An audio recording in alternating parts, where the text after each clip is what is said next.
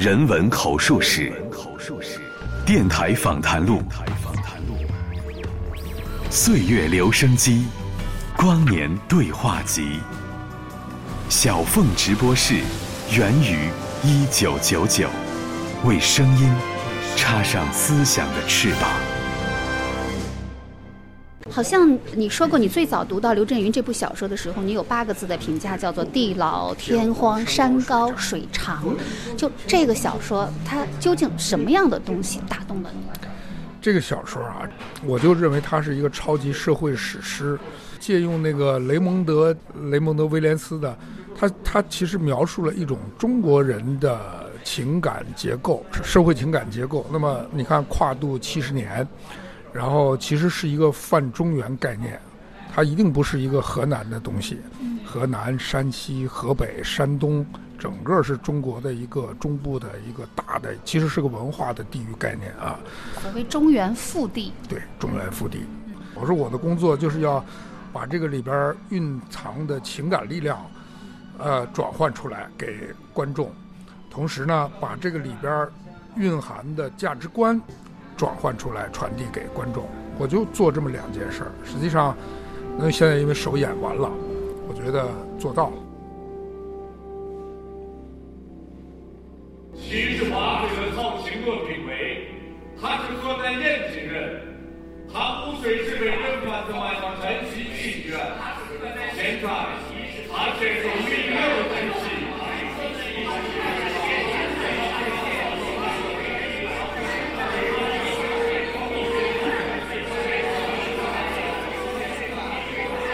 这是一个少雨的春天，四月末，戏剧导演牟森携手作家刘震云，将茅盾文学奖作品《一句顶一万句》改编成话剧，并搬上了国家大剧院的舞台，立刻引起轰动。史诗辉煌，或许是对这部戏最有力也最简洁的赞美。二十世纪上半叶。河南杨家庄的农民杨摩西为寻找与人私奔的老婆，在路上弄丢了唯一能说得上话的养女曹青娥。为了寻找她，他不得不走出延津。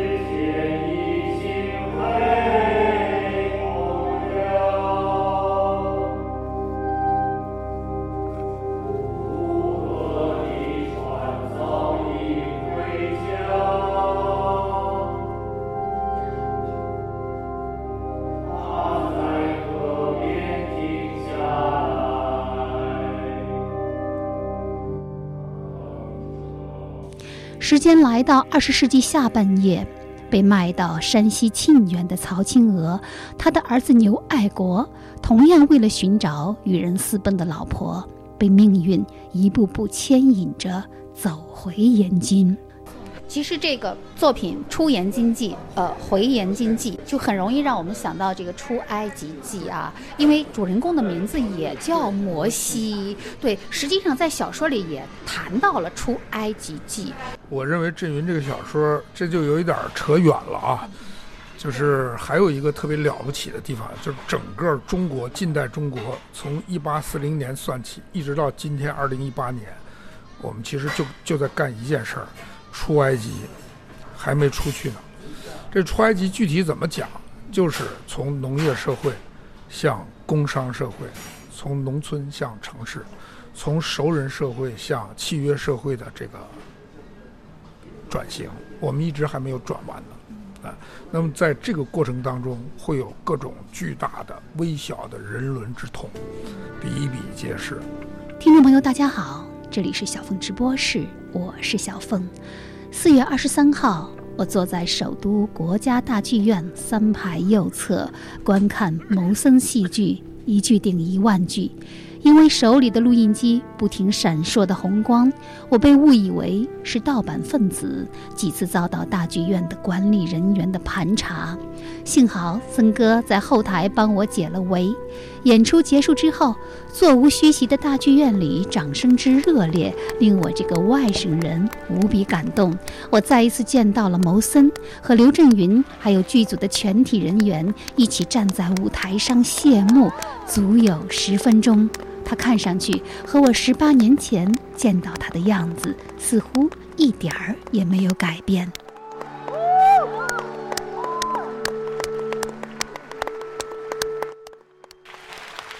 谢谢观众，啊，谢谢大剧院，非常非常感谢奠定这部戏的我们这部伟大的小说《一句顶一万句》，以及创作这部小说的人，伟大的作家。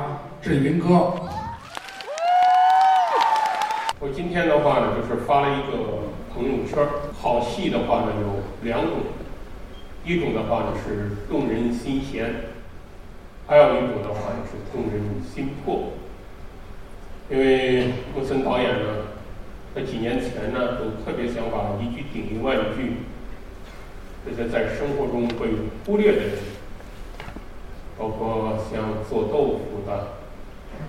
包括的话呢，就是像杀猪的、剃头的，包括开汽车的、做挡车工的。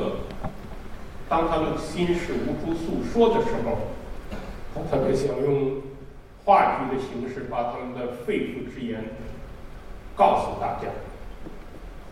我今天在微博里说，在朋友圈里说，这个戏目前看的话呢，还是动人心魄的戏。这就是肺腑之言的力量，当然也是戏剧的力量，当然也是所有创作者的力量。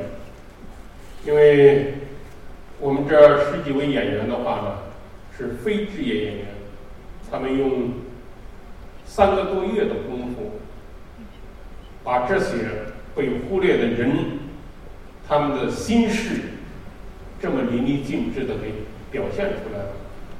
我觉得这些人是伟大的。当然的话呢，就是还要感谢穆森导演，除了是肺腑之言的力量，除了是戏剧的力量，还有穆森的力量。好，谢谢穆森。第二天下午，我和森哥约在凤凰会的一家咖啡屋。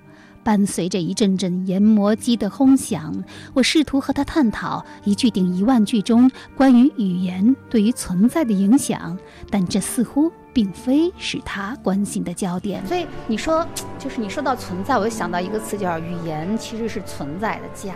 对，我觉得这个戏其实它很核心的也是探讨语言跟人类的关系的问题。因为在大剧院有一次，我跟振云做活动，他们有读者，读者很强大，问他那句话是什么，振云也也说不出来嘛，因为作家不负责这种事儿的，对吧？那么对我来讲，其实这是我我以前写过那个朋友圈，我说这个是一个巨大的我是谁的故事啊，就这个这个杨百顺的改名，一生改了四次，这个太。你像你还有另外一部伟大的《我是谁》的小说，就是《悲惨世界》，对吧？然后让，尤其是那那个音乐剧那个那 Who Who Am I 那个那个唱段啊，看的哭的不行那个。它是一个很关于我是谁的故事。那这样的话就不是河南的事儿、中原的事儿了，是每一个人的事儿。从哪儿来，到哪儿去，我是谁？所以多牛啊！当剧中人跨越中原大地寻找我是谁的时候，其实很多人也在问牟森是谁。作为中国先锋戏剧场域的一代传奇，在隐身幕后近二十年之后，牟森重返观众视野，也唤起了我对十八年前的那场采访的回忆。现在是在万通新世界。后面的写字楼的 B 座二零一二房间。呃，我看到你的房间里好像摆着都是电脑啊。你最近是不是正在忙一个网站的事情？对，呃，在做一个综合门户网站的一个内容总监。那是两千年三月的一个星期二。天色黄昏的时候，我匆匆离开挂在盒子上乐队的四个鬼娃新娘一样的女孩，因为离和牟森约定的采访时间已经晚了半小时。我跑到离我最近的一个十字路口，爬上一辆因为红灯而只好停下来的出租车，方向却与目的地正好相反。为此，我不得不绕行了一整条长街。等我见到牟森的时候，天。已经黑下来了。那个时候，我甚至还没有看过牟森的一部戏剧。然而，种种关于他的传说，使我感到他在戏剧探索方面已经走到了一个相当远的地方。在他的戏里，大量启用非职业演员，诗人于坚、舞蹈家金星都曾经登上他的舞台。于坚对他参演的与艾滋有关，有过一段这样的记述：演出。于一九九四年十一月二十九号下午七点开始，许多人当然是七点半才到。他们并不尊重艺术家牟森，他们像参加团的会议那样姗姗来迟。一群诗人由于迟到被坚决挡在门外，在十二月北京夜间的寒风中愤然离去，导致了一些诗人感冒。那个夜晚。虽然我像诗人们一样迟到了，但我幸亏只是去拜访谋森，而不是他的戏剧，因此我没有被拒之门外。我们的谈话就这样毫无芥蒂地开始了。人文口述史小凤直播室，下面就请您随我一起重返两千年的那个春天。或许年代过于久远，使得老式盒带的磁粉也蒙上了灰尘，令声音有些发闷。但牟森关于戏剧和生活的理念却依然明晰无比。我觉得没有办法想象啊，国内最著名的先锋戏剧导演现在是窝在这个网站里在做。那我们就知道，哈最近戏剧挺火的，嗯，但是好像这里面嗯大家看不到你的影子。戏剧很火，而此时此刻你和戏剧无关，你的心里是不是也很复杂呢？我觉得我特别单纯，戏剧很火，然后我能够作为一个纯观众，坐在剧场里去看别人的戏，喜欢或者不喜欢，可以自由的去发言。还好，我原来还想啊，因为你曾经有一个戏剧叫做《彼岸》。然后我就想，不知道牟森究竟有没有从戏剧里抵达他的彼岸，还是在中途溺水了呢？大家其实都特别关心这个问题啊。牟森究竟干什么去了？嗯，我觉得这个彼岸是一个要永远去达到的地方，它实际上没有一个截止的时候。那么我在九七年最后。一次，实际上就是说，零档案去美国演出之后，他们本来要安排一个九八年的全美的零档案去美国演出，包括还有很多国外的、国内，我自己是硬性中断了一切，因为我意识到在那五年的这种国际巡演之后，我自己需要一个调整和补充。那么，包括我现在这几年，我认为是非常有收获的，就是说。我在做戏剧，跟我自己原来的戏剧跟现在的戏剧都不会一样了，会是一种全新的开始。又不一样了。今天来之前呢，我曾经约一个中戏的朋友，然后我说：“你晚上有没有时间跟我一起去访问牟森吧？”他说：“不行，我不能去。他牟森一一听说我是中戏的啊，他一定得火。”到最后我们肯定得打起来，然后不是他把我灭了，就是我逃跑了。我说为什么不可能是你把他灭了呢？他说我灭他是不可能的。没有，因为这个牵扯到我对中国戏剧的一个整体的一个一个认识。嗯嗯。啊，我认为还是有很多问题。嗯嗯你像。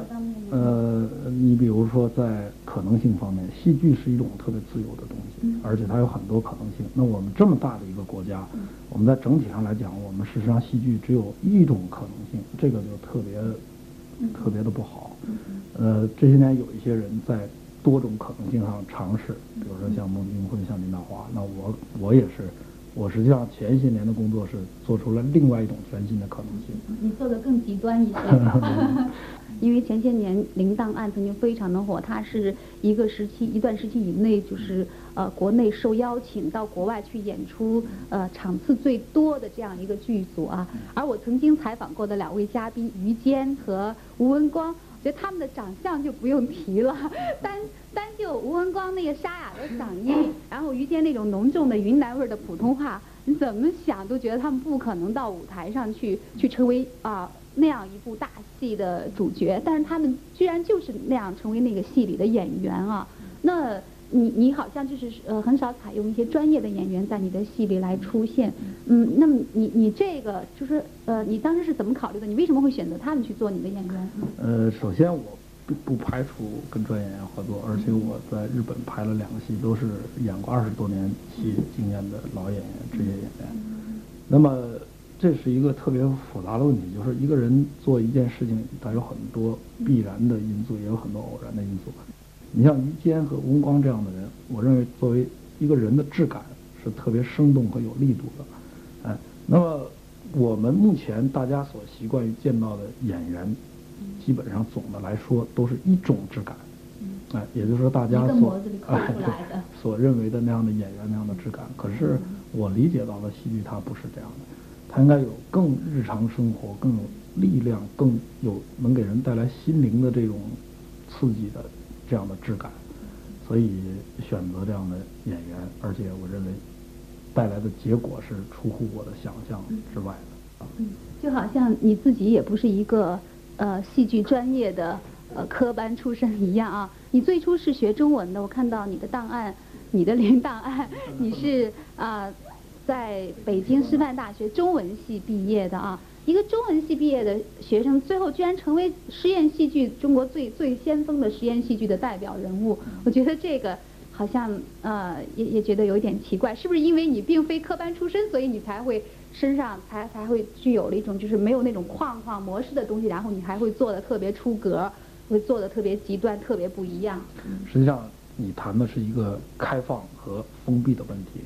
那么，在一某种封闭状态里面，大家谈职业、谈划分，都有很多框框。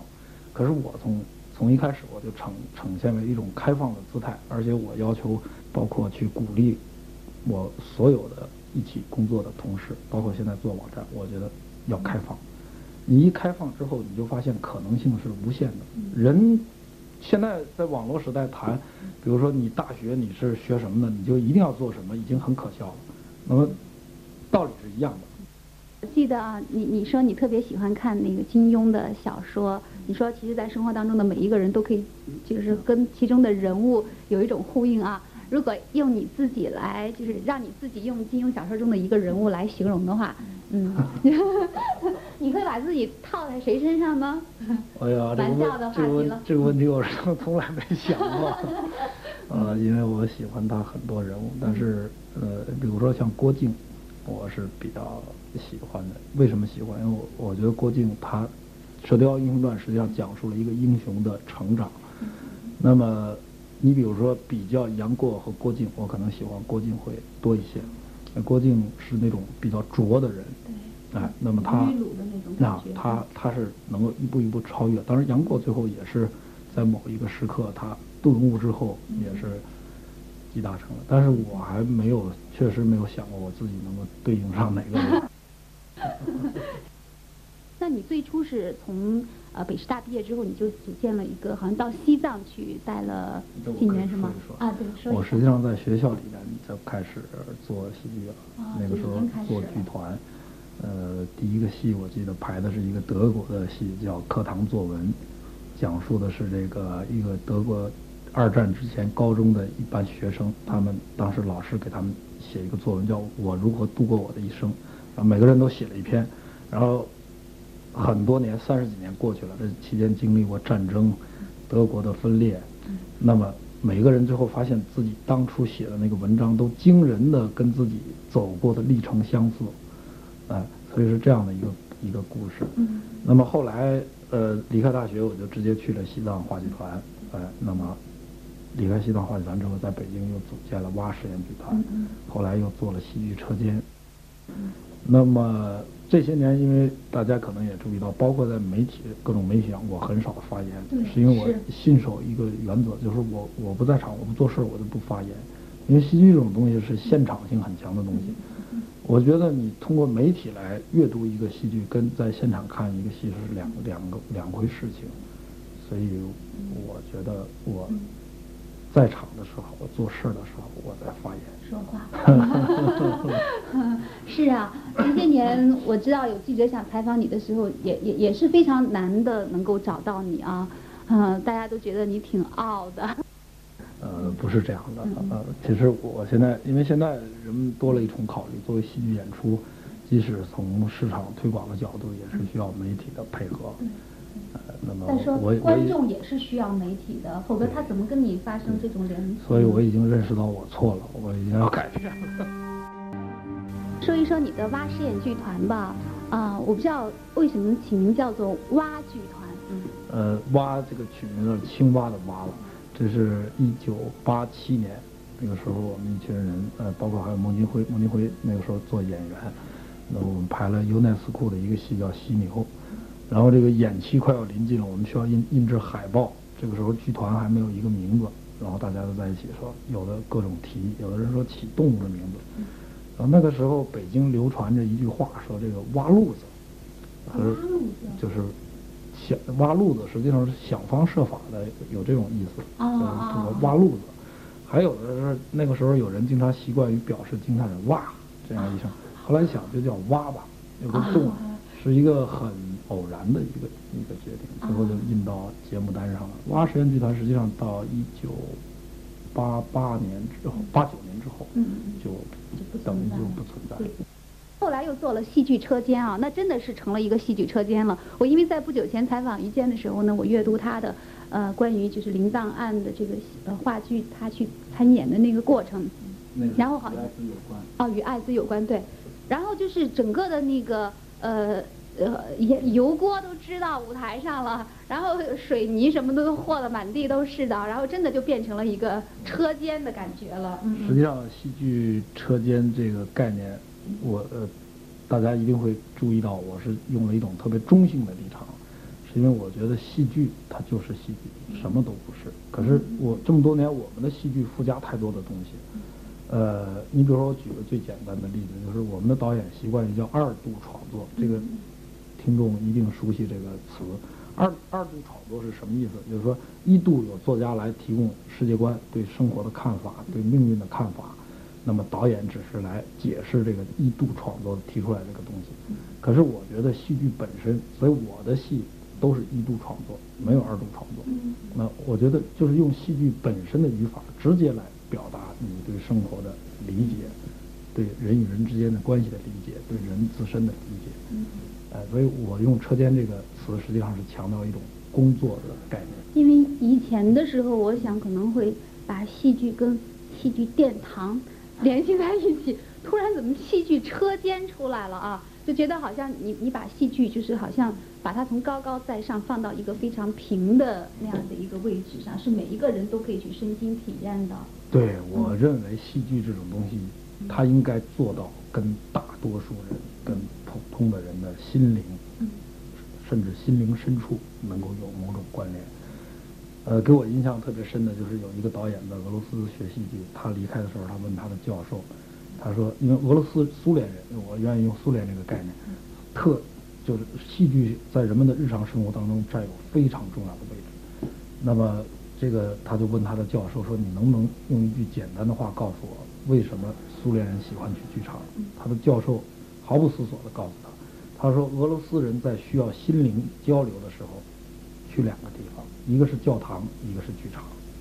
那我认为戏剧实际上是能够给大多数人提供心灵碰撞、心灵交流的一个一个地方。嗯嗯。但是好像我们，呃，目前很少能够从戏剧里感受到这种东西。那你觉得，在你的《铃铛案》、你的与艾滋有关，在这个排上演的过程当中，你给大家这种东西了？我认为我给了，而且。我还有一个戏剧美学上的一种原则，就是说，我认为我的戏剧应该给来现场看戏的每一个人不同的他自己的感受，而不是像有的戏一样，所有的人最后都得出一种感受。啊，这所以我从这一点上来讲，我也是开放。比如说这个像《铃铛案》这个戏，那么它实际上是关于成长，关于我这个年纪的人的成长的这个过程。那么我我在这个戏的结构里边放了很多东西，装置性的东西。你比如说，我的装置上有一个插，就是一个电焊工人一直在电焊，从演出开始一直到最后，他充满了紧张，充充满了那种危险的那种东西。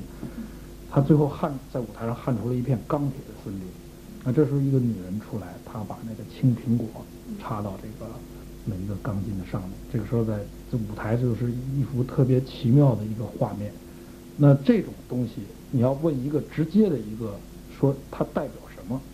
那我认为每个人自己感觉到它代表什么就代表什么。对于我来讲，出发点就是说这种青色，就是这种铁灰色的钢筋和这种苹果。接触在一起，它跟我的成长经验有关，就是不完全不能用道理去说清楚。我觉得，如果你不去不去要费劲去想它代表了什么道理的话，只是那个那个那个过程本身就是特别对人是特别有冲击的啊。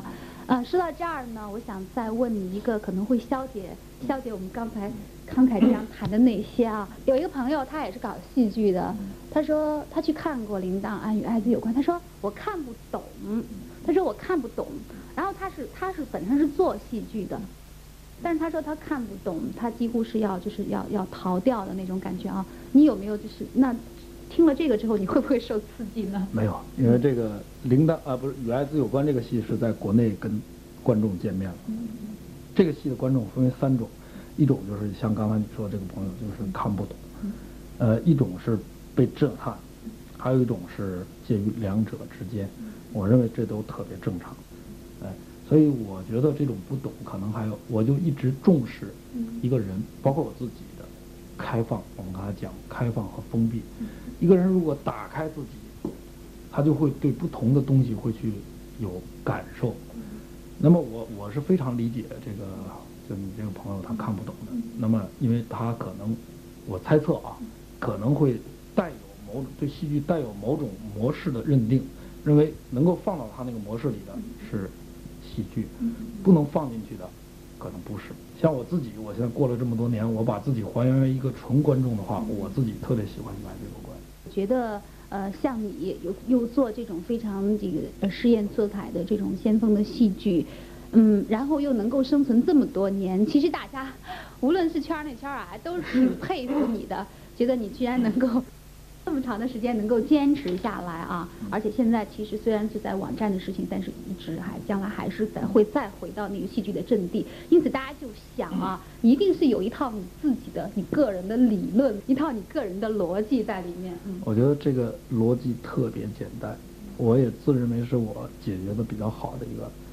那么就是说我跟生活并不脱离。什么是生活？不是说你要专门为某种生活，你去那个某种生活当中体验。我们生活在每一天每一秒当中。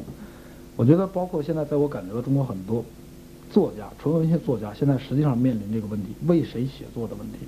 那么就是说，他把自己认为他是高于生活的，所以他会觉得，哎，你最近怎么不写了？我从来就这样的问题，我一直在被问到，但是在我从来不是一个问题，因为我觉得。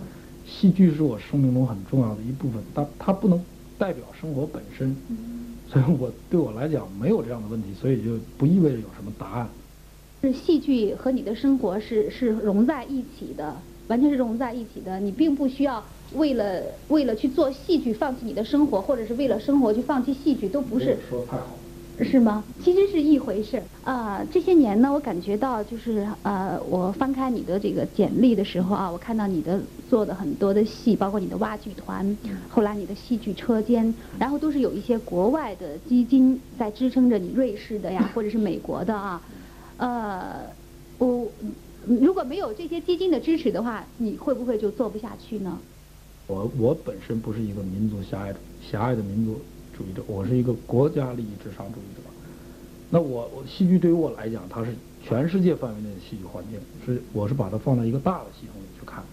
所以我认为我的戏能够给当代，就是说在这一块的戏剧里面开辟了某种可能性。那我我这个问题背后隐含着某种疑问，那就是说，你外花外国人的钱给外国人演戏看，对，是不是你的戏的，好像你的戏的风格，有些人感觉是不是很欧化，然后觉得对你。我觉得这个问题是这样的，这个问题不光在我身上有，就是中国的文艺界争论了很多年了，所谓的民族化、国际化。那对我来讲，第一，我的戏剧不是打的意识形态的牌，也就是说我们特殊的意识形态环境，然后我去博得外国人的这这种情况根本没有。第二，我不是靠所谓的民族特色什么的什么的，那么那个是在某种角度上你可以称之为民俗的一个概念。第三，我觉得我的做的东西，用这个批评家李建廷，他有一个对美术有一个准确的，我觉得是当代的和个人的。因为你在做，在这这这点，张艺谋其实回答过这个问题，但是他有他的商业上这种问题。你再想去做外国人喜欢的东西，你了解外国人吗？我连外语我都有问题，我怎么去知道他们喜欢什么？实际上我。我觉得回过头来还是面对的是戏剧本身，因为戏剧它有它的发展历史、它的轨迹。那做戏剧的人是要把自己先放到这个系统里来谈问题的。所以我的戏这些年在国际上很有反响，我觉得可能跟这个有关。也就是说，是单纯而不是复杂的，我没有附附加它另外的东西。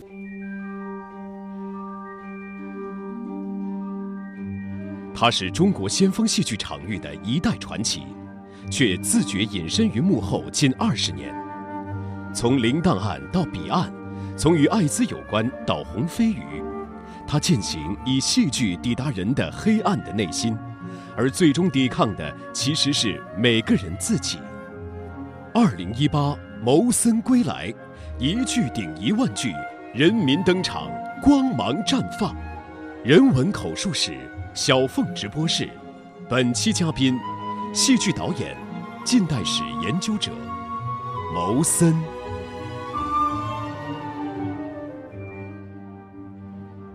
听众朋友，欢迎您继续回到小凤直播室，人文口述史。我们正在进行的是对于戏剧导演牟森的访谈。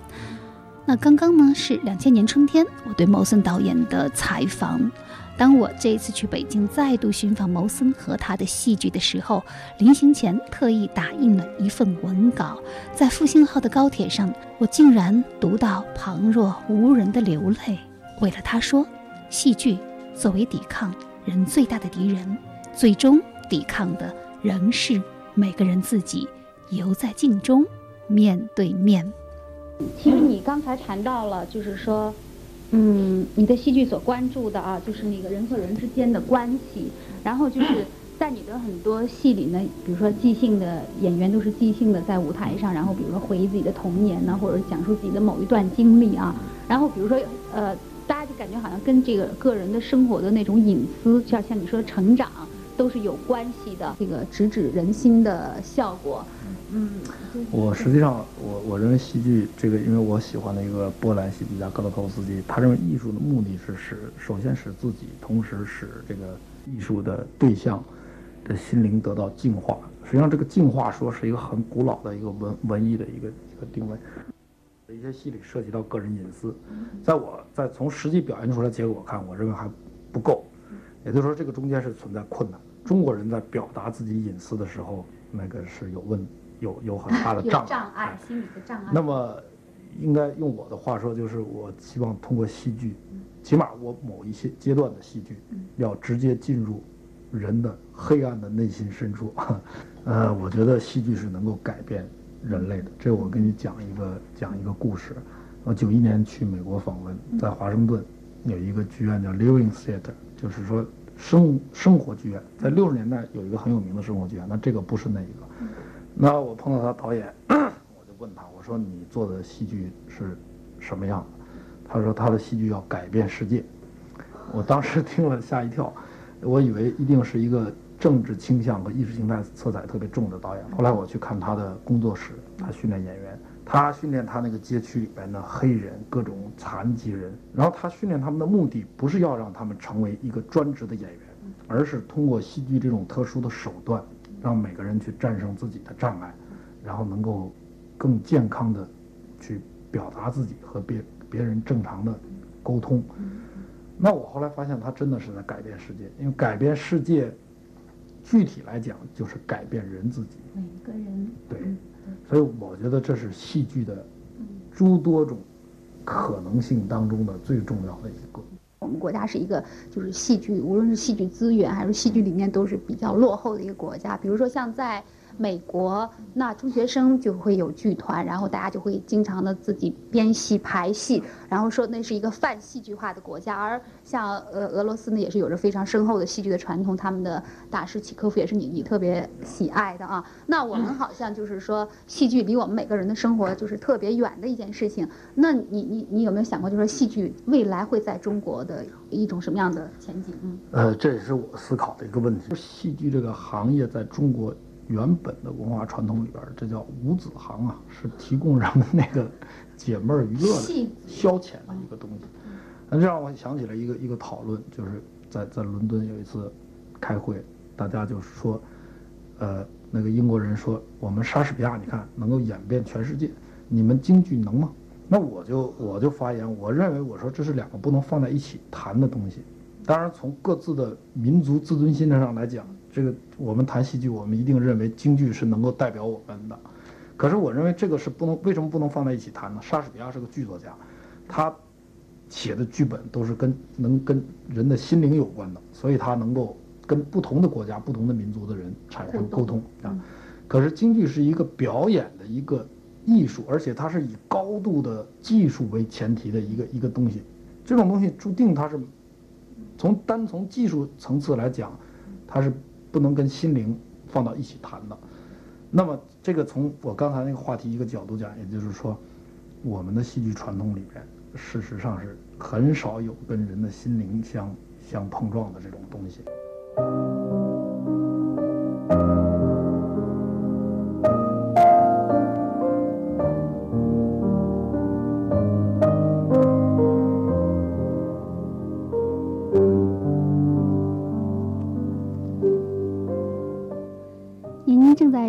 的是山东电台经济频道小峰直播室，本期嘉宾是国内著名的试验先锋戏剧导演牟森。牟森写过一本书，叫做《戏剧作为对抗和自己有关》。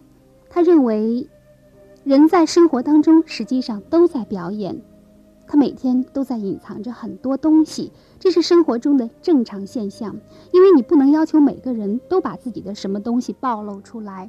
但是我觉得戏剧的魅力就在于，人的表面与背后的这种东西做对抗，只有在对抗的时候，这个人的真实的东西才会不自觉地流露出来。人最大的敌人，或者说你最有意思的对抗目标，实际上是你自己。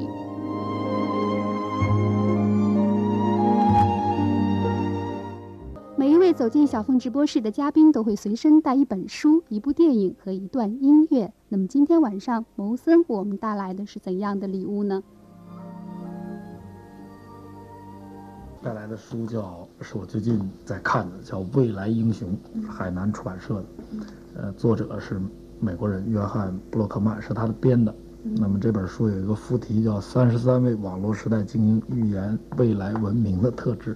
这本书特别棒，而且因为尤其是我做一个做戏剧出身的人来看这个东西，你看我给你随便念几段他的序言里边，他这个说到传播啊，就是大众传播传播，他说凡是某一个心灵影响另一个心灵的过程，均称传播。书面形式和口头形式的流传当然包括在内，同时包括音乐、图像艺术、戏剧、芭蕾，事实上涵盖人类所有的行为。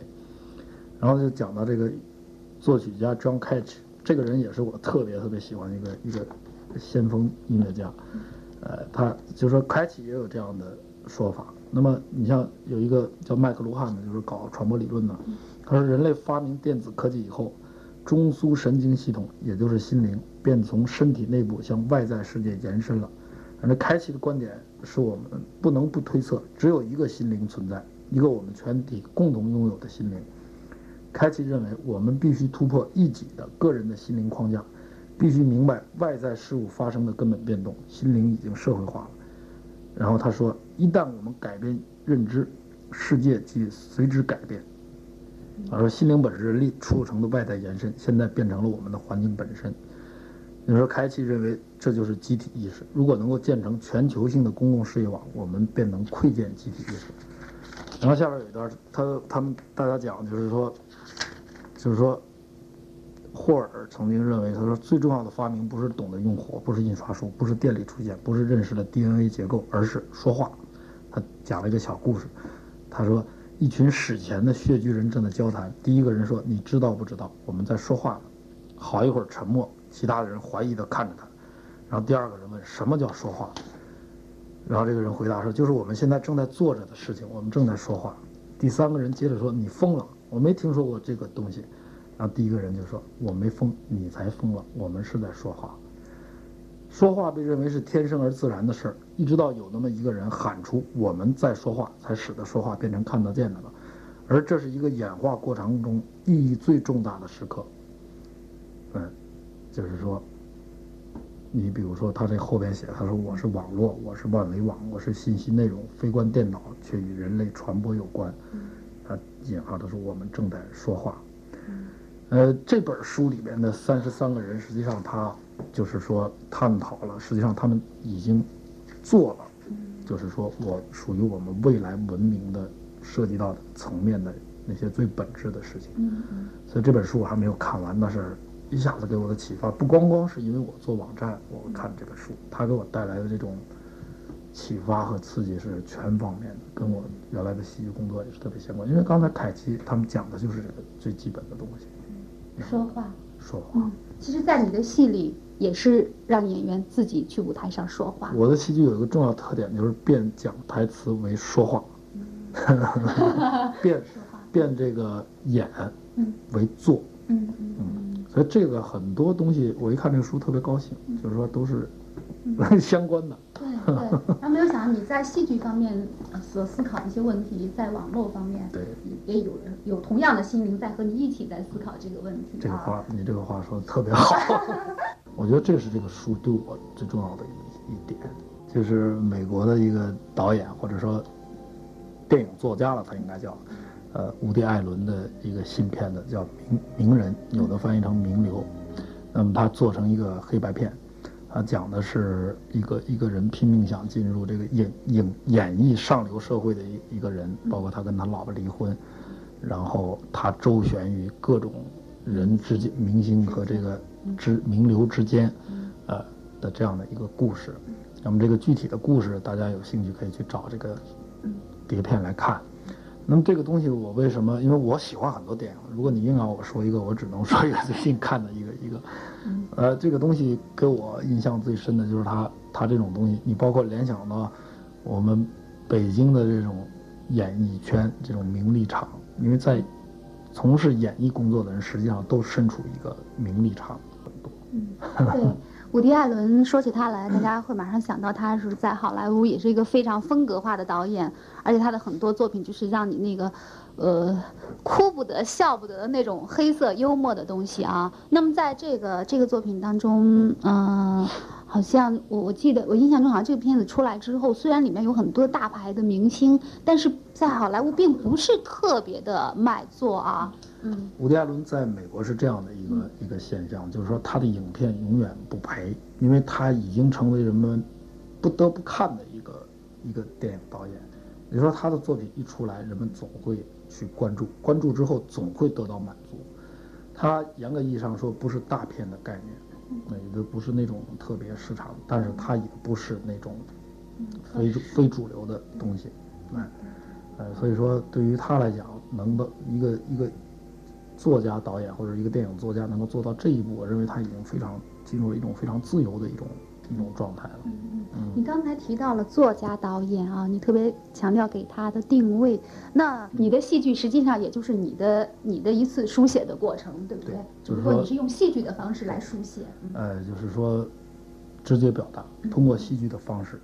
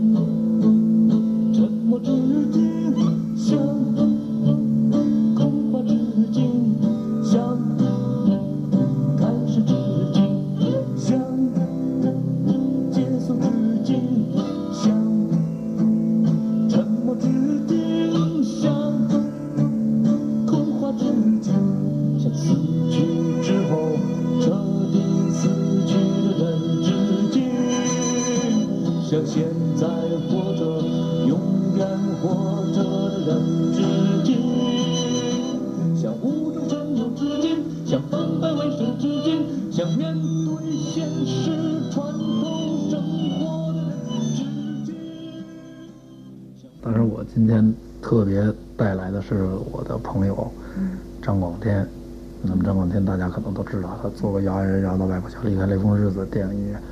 呃，他给这个孟京辉的戏剧《爱情犀牛》做的一个音乐叫《致敬》，很短。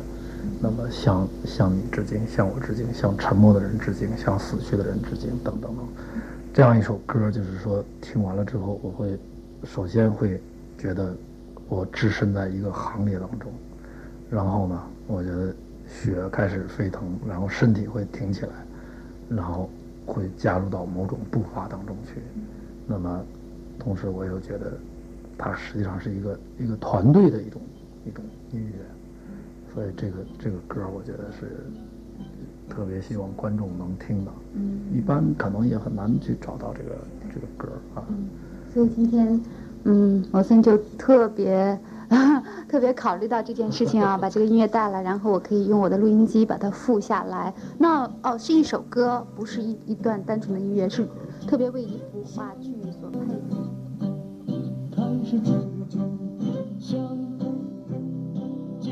刚刚您收听到的就是两千年春天我对戏剧导演牟森的采访。我希望通过戏剧直接进入人黑暗的内心。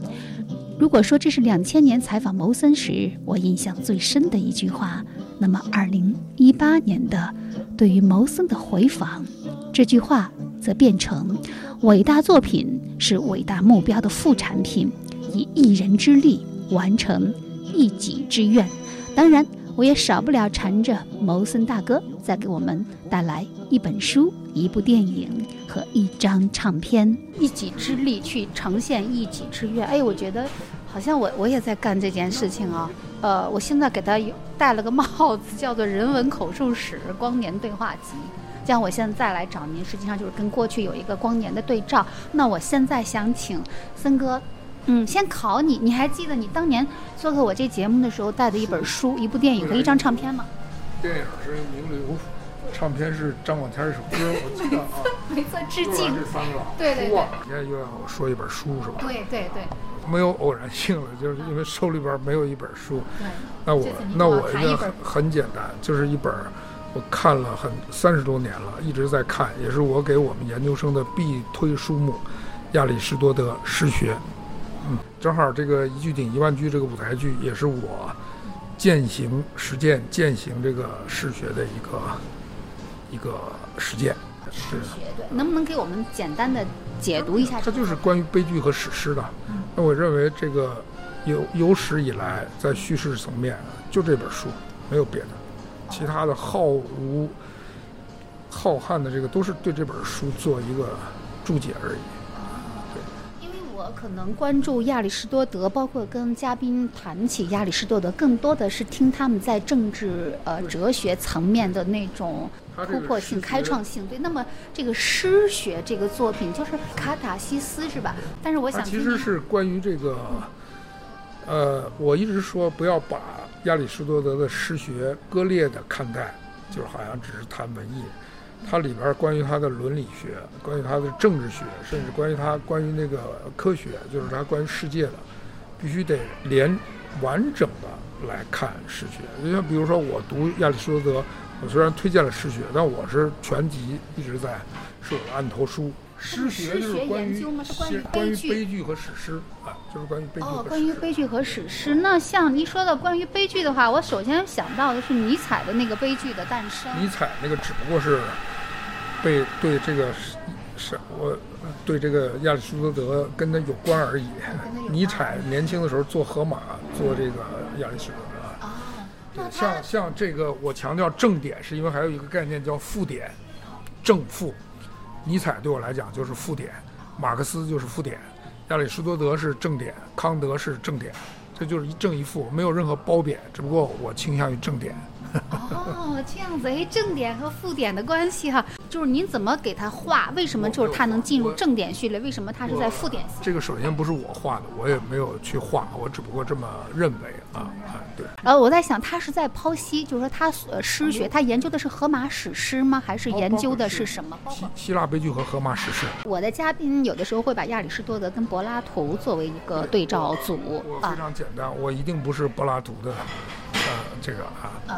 对，我是亚里士多德的，是亚里士我不是柏拉图的，对对，因为亚里士多德他的政治哲学也是更多的是那种实践层面的，而不像柏拉图是那种文呃空想。对对对对亚柏拉图是个文人，对，文人。嗯。亚里士多德是一个我我不用什么工科，我我我心目中的武士，我特别喜欢这个日本的这个武士的概念啊，哦，因为武士就是不装。是第一个前提啊，文人装区分文人跟武士就是装不装，就这么简单。我天哪，用武士这个词来形容亚里士多德，这个就是太奇幻了。那柏拉图呢是什么？柏拉图文人文人吧，文人。嗯，关于诗学，您比如说让您现在给让您写一个推荐，就，您怎么您您每次怎么跟不是它就是学生介绍？很简单，他就是绕不过去的教科书，就绕不过去啊。这个源流这个概念特别重要啊。你你我的教教学方式都是先从源流梳梳理开始的，啊。你就是所以现在年轻人也好，或者你不懂这个源流，你就你怎么懂以后呢？你光知道尼采是没用的，就这 尼采从哪儿来的是吧？啊，所以你就要追追就追到亚里士多德，但是也要从亚里士多德往前追，追到就是古希腊啊。早的一个源头了就是源头了啊。该电影了，好，电影啊，我现在想不出来。这回这回电影我这回给我们说一个，我一定要说，我最喜欢的是美国的肥皂剧。肥皂剧是中国人美剧呀，就是。不是我们美美肥皂剧是另外一种，就是说我们现在看的很多美剧其实不是严格意义上的肥皂剧，肥皂剧是超长的，就是最长的一个肥皂剧叫《当世界在变》，叫《At the Turn of the World》，就是那个它实际上是已经五十多年了，有几上万集，对，那个是超级的美国社会史诗啊。就是我呃零九年的时候，当时东方书评评论这个有一篇批评一句顶一万句的一个一个评论，我当时还批驳那个，他说这是一部由废话构成的肥皂剧，然后打着好莱坞史诗的旗号来卖。我说不说别的，这人就不知道什么叫美国肥皂剧，他把美国肥皂剧跟好莱坞史诗对立起来啊，肥皂剧是了不起的东西，所以我会推荐。这个当世界在变，美国有很多这么长的肥皂剧，那我推荐这个。明白了，这个肥皂剧一说肥皂剧，我们就觉得好像不是那么高级的，好像跟史诗就就不是一回事儿。你比如说我们呃这个《权力的游戏》，这肯定不是肥皂剧啊，肥皂剧就是那种呃生活琐事堆积，就像那个肥皂泡一样的衍生的。肥皂肥皂剧是标准的希腊悲剧的当代的继承。哦，这个怎么讲？啊，没有不用怎么讲，就是这样的啊。希腊悲剧的肥皂剧一般都是会喜剧感觉是多一些，或者是生活的那种荒诞的东西会多一些，不是？这个对。这中国这个这环境有毛病，所以我就是就那解决这毛病也不也不是我的工作。我明白，我明白，您就只负责推荐，不想给我们展开点，稍微讲一点。这没没很难很难。你你既然对他评价那么高，还是一个情感结构的事儿啊，就是他了不起的，就是他这个社会变迁，啊不是家庭变迁、社会进程，还是就是叙事类的产品，对我来讲最重要的就是情感结构的呈现和这个价值观的传递，没有别的，无他。那个剧是您在美国的时候无意中碰到的。剧我也没有看全，但是我研究过啊，有有我我前几年有一段就介入到这个事情啊啊，我天哪，上万集那上哪儿找去？那找不着找不着，对，但是可能美国应该能找着吧。但是那个肥皂剧也，五你说五十多年前的作品，现在也已经五十多年前，前几年刚刚停，五十多年了，延续了五十年。多年。那天哪，那那肯定不是一个导演或者是一个编剧一以贯之，而是一群人，一个项目组，是不是？一个工程。在美国这个工业线上，所谓导演、所谓编剧，就是一工种。真正他的那个美剧的灵魂人物叫 Creator，五十多年了是不会变的，就是造物主。对，就一个人，所有的美剧的 Creator 就一个人。我现在的这个专业培养的就是 Creator，哎，就是这么简单。就是所谓导演，简直都是太可笑的概念，什么编剧，他妈，只有中国这种农业社会的才 就是那个造物主创造，创造者。你去看所有的美剧，在什么导演什么之后有一个叫 Creator，by Cre Creator。哦，那个人是老大。我用我们中文的，就是比较对应的那个角色没有，不是制片主任，完现在全不是。我现在翻译我自己中文这个工种就叫总叙事，总叙事，对啊，您的翻译是总叙事。也不是翻译，就是我造了一个岗位，就是这个干的是这件事儿。实际上是整个这个整个戏的灵魂。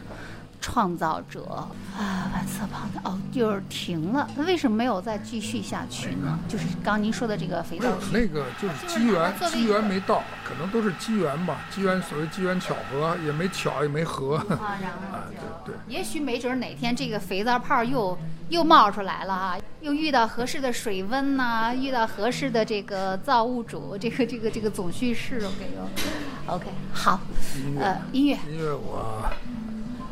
哎呀，音乐真是，那那很简单了，因为昨天晚上崔健来看戏了，那就是他二十五年前为我写的，为算是为我那个剧写的那首歌，就是《彼岸》。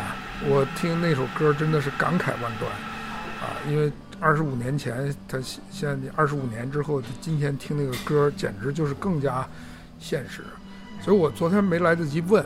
因为匆匆忙忙的，我是特别想问崔健，这个看完这个戏会不会写一首叫“一句顶一万句”的歌？没准儿啊。啊，当时那首他走了啊，对我看到了那个你的朋友圈里你们两个人的一个照片。呃，当时他那首歌是为了那个戏专门写的。因为崔健还是他看了之后，他觉得有感慨。他看完了之后，那戏已经演完了。然后突然有一天，他叫我去他的排练场，就是乐队给我一个人演这首，演唱这首歌啊，那那那我是我视为是一种荣誉嘛，啊，那么就是他写，当时他写这首歌啊。我们这代人的最大，咱们的个性，用一句话，用一句话，冲动。你说呗。曹芳怎么办？我们这代人是没有什么出息的。我觉得很挺反的，我们这一代人。四年了，四年过得过得随心所欲。工作安安稳下来，住的地方哪里好，然后呢，在因为在北京有这么好的环境，学的没有没那么多，信实际，相信实际，相信相信实际，相信相信相信实际，相相信相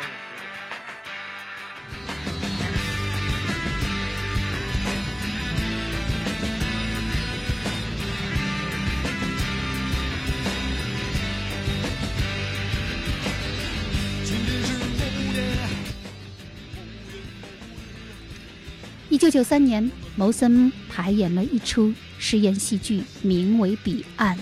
他说：“人们想象中的彼岸，往往代表的是一种胜利的未来，但这出戏在最后把未来给推翻了。”崔健看过《彼岸》之后特别感动，据说他跑到北京的大街上，花了一个下午的时间，亲自采访了许多看上去年龄相仿的人。他问了他们一些问题，比如。你觉得我们这代人最大的特点是什么？随后，他写了这首歌。好，这期小凤直播室节目就进行到这里。本期嘉宾：戏剧导演，中国美术学院跨媒体艺术学院媒介展演系系主任，视觉中国研究院创意媒介方向硕士生导师牟森。主持人小凤代表节目总监王尚共同感谢您的收听，也欢迎您关注本人新浪微博“小凤丢手绢”以及微信公众号“凤 radio” 小凤直播室。再会。